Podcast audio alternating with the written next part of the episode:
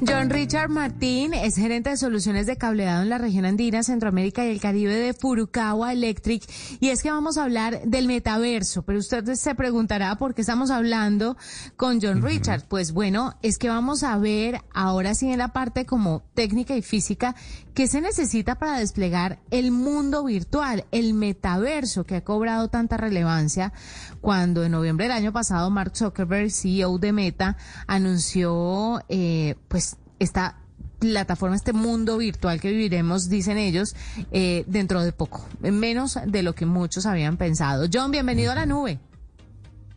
Juanita, muchas gracias. Buenas noches. John, háblenos un poquito sobre cuáles son los requerimientos para estar inmersos en el metaverso, porque hemos hablado muchísimo, hemos tratado de explicar a la gente en qué consiste, cuáles serían las posibilidades de negocio en el metaverso, pero físicamente, ¿qué se necesita? en estos días leía una noticia sobre una supercomputadora que va a crear Meta para poder eh, poner en marcha este proyecto. Y entonces ahí es cuando tenemos que saber eso, eso cómo es, en dónde va a estar, cuáles son los requerimientos, cuánto le va a costar a la gente, eh, en el, en temas de medio ambiente, eso cuánto va a consumir. Háblenos un poco sobre el tema. Claro que sí, bonita. Bueno, sí, justamente como mencionas, eh, Meta anunció eh, hace un par de días eh, este supercomputador que va a ser el, el, centro, digamos, que el desarrollo del metaverso, al menos en su fase inicial.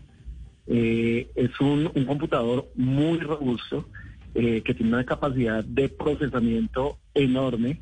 Y como tú dices, esta capacidad de procesamiento implica también un consumo energético muy, muy importante. Eh, lo que muchas veces no entendemos es que no solamente se requieren esas capacidades de procesamiento, eh, sino que la computadora tenga la posibilidad de conectarse con el exterior. Y ahí es donde vamos a requerir una infraestructura tecnológica robusta, capaz de brindar a toda esa capacidad de punto, de, cómputo, perdón, eh, la salida justamente hacia el mundo externo, hacia los usuarios de la red. Eh, aquí es entonces también donde necesitamos eh, infraestructuras de fibra óptica. En este momento estamos viendo que cada vez la fibra óptica en cuanto a conexión cobra un papel más importante, justamente porque permite que las velocidades de transmisión se adapten a las nuevas necesidades tecnológicas de todo esto que está pasando en el mundo. John, es que eh, si uno lo entiende bien, en lo poco que han podido uno estudiar el tema del metaverso, hay tres puntos clave. El primero, lo que usted decía, un computador que tenga la capacidad de procesamiento para poder incluirse dentro de ese mundo virtual. La conexión a Internet, pero también los dispositivos alrededor de ese computador, porque para poder eh, meterse en la experiencia no solo se puede usar una pantalla, también debe haber periféricos como controles, guantes, gafas, no sé, algo que lo que lo hagan mm, eh, tener las sensaciones de estar sumergido en el metaverso. ¿Toda esa integración estará cerca? Cerca en realidad no está. Estamos empezando justamente a, a desarrollar este, este metaverso. Según proyecciones de las principales compañías involucradas en este tema, como lo son eh, Facebook, bueno, ya no es Facebook, en realidad es Meta, o eh, el mismo Microsoft, eh, podemos estar viendo el metaverso como una realidad quizás en unos 10 años, antes no. Porque justamente tenemos que desarrollar todo este tipo de sensores, de dispositivos, seguir mejorando la capacidad de cómputo y sobre todo también seguir mejorando las conexiones hacia los computadores. De hecho, esa mejora de las conexiones ya hemos visto impulsada por la pandemia. Tuvimos un salto enorme en velocidad de conexión en estos últimos dos años y justamente porque trasladamos muchas de las cosas que hacíamos en las oficinas o en las universidades a nuestras casas. Entonces aquí hay un esfuerzo también muy importante eh, de todos los operadores eh, para mejorar esa infraestructura. De hecho, también hace poco se conectó eh, San Andrés por fibra óptica y mejoró increíblemente pues la velocidad y el acceso a Internet y las cosas que pueden hacer las personas en la isla. Eso gracias a Claro, si no estoy mal, ¿cierto? Así es, sí, es un cable submarino que tendió claro justamente. Venga, John, yo le quiero preguntar una cosa. El metaverso no es un concepto exclusivo de Facebook o de Meta, como se llama ahora. Esto es un concepto que se ha venido, eh, del que se ha venido hablando y que en el mundo tecnológico principalmente, eh, se ha estado desarrollando desde hace muchos años, pero me sorprende que solo cuando Facebook lo pone sobre la mesa todo el mundo empieza a girar en torno al metaverso y todo el mundo empieza a pensar en el desarrollo de todo esto que usted nos acaba de hablar. ¿Por qué? Si el metaverso, del metaverso se está hablando hace tantos años, ¿por qué hasta ahora compañías están empezando a plantearse la posibilidad de desarrollar todo lo que hace falta para que pongamos en marcha ese proyecto. Y no solo de la mano de Meta, hay muchas otras empresas que tienen ya sus proyectos, los tenían ahí como en remojo, como en un cuarto frío, y apenas Facebook abrió la boca, pues todo el mundo se metió de cabeza en esto. ¿Qué es lo que pasa?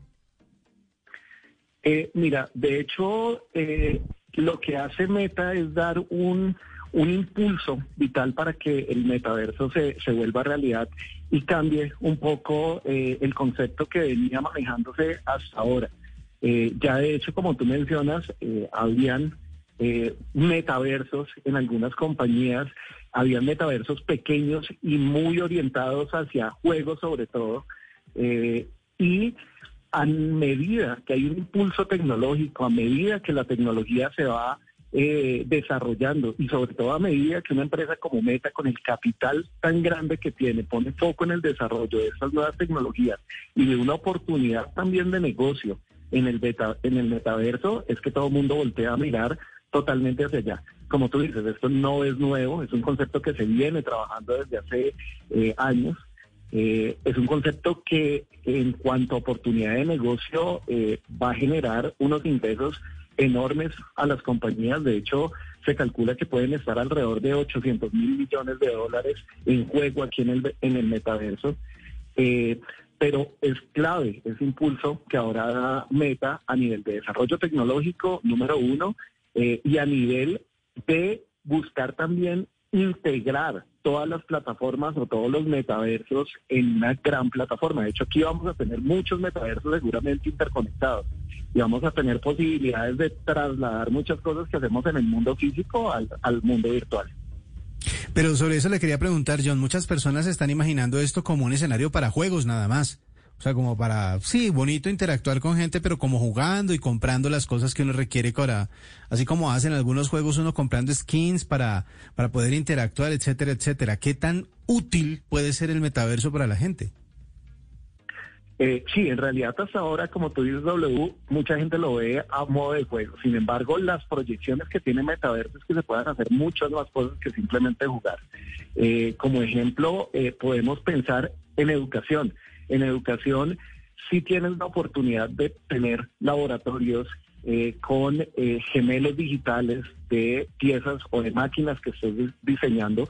Puedes hacer pruebas sin necesidad de recurrir a pruebas físicas, sino hacerlas de forma virtual, como les digo, con gemelos digitales. Aquí entonces el beneficio va a ser enorme porque los tiempos también de desarrollo van a mejorar, la interacción con los desarrollos va a ser mucho mejor por parte de la academia y ahí hay una, una condición óptima para desarrollar eh, este, este tipo de tecnologías a nivel educativo.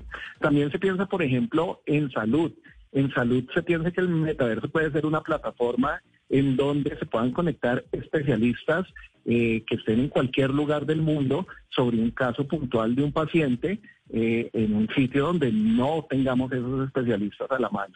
Y justamente con todos estos sensores, con todas estas cámaras, con todos estos dispositivos vamos a poder interactuar de la mejor forma eh, y en el caso de, la medicina vamos a lograr salvar vidas con lo mejor que hay en cuanto a medicina en los diversos países y de las diversas especialidades. Entonces, claro, por ahora lo vemos como un juego, pero en realidad el potencial que tiene es enorme. Hay muchas compañías que de hecho están empezando a invertir en terrenos digitales, que quizás nos podría hace un par de años sonar absurdo en comprar una parcela digital pero en ese momento hay muchas compañías que están invirtiendo millones de dólares en terrenos digitales justamente para poder desarrollar diversas aplicaciones. Otra oportunidad de inversión, me parece interesantísimo. Voy a, voy a empezar a buscar. Finalmente, John, porque ya el tiempo nos fuimos súper largos hablando sobre el metaverso.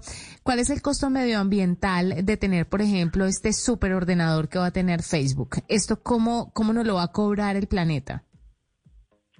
Sí, aquí definitivamente el consumo energético eh, es, fuerte. La huella de carbono justamente que dejan todos estos dispositivos eh, es, enorme. Sin embargo, aquí es donde tenemos que pensar en soluciones eh, que minimicen ese costo energético. Aquí nuevamente entonces soluciones como la fibra óptica juega un papel importante justamente por el consumo de energía frente a, por ejemplo, soluciones de cobre tradicionales. Entonces, lo que debemos buscar y, en sintonía con el cuidado del medio ambiente es justamente buscar las mejores tecnologías para disminuir el consumo energético. Eh, nosotros quizás no somos conscientes de todo el daño que le hacemos al planeta cuando enviamos un correo electrónico o cuando lo dejamos almacenado por un montón de tiempo, porque son computadores almacenando información y consumiendo energía.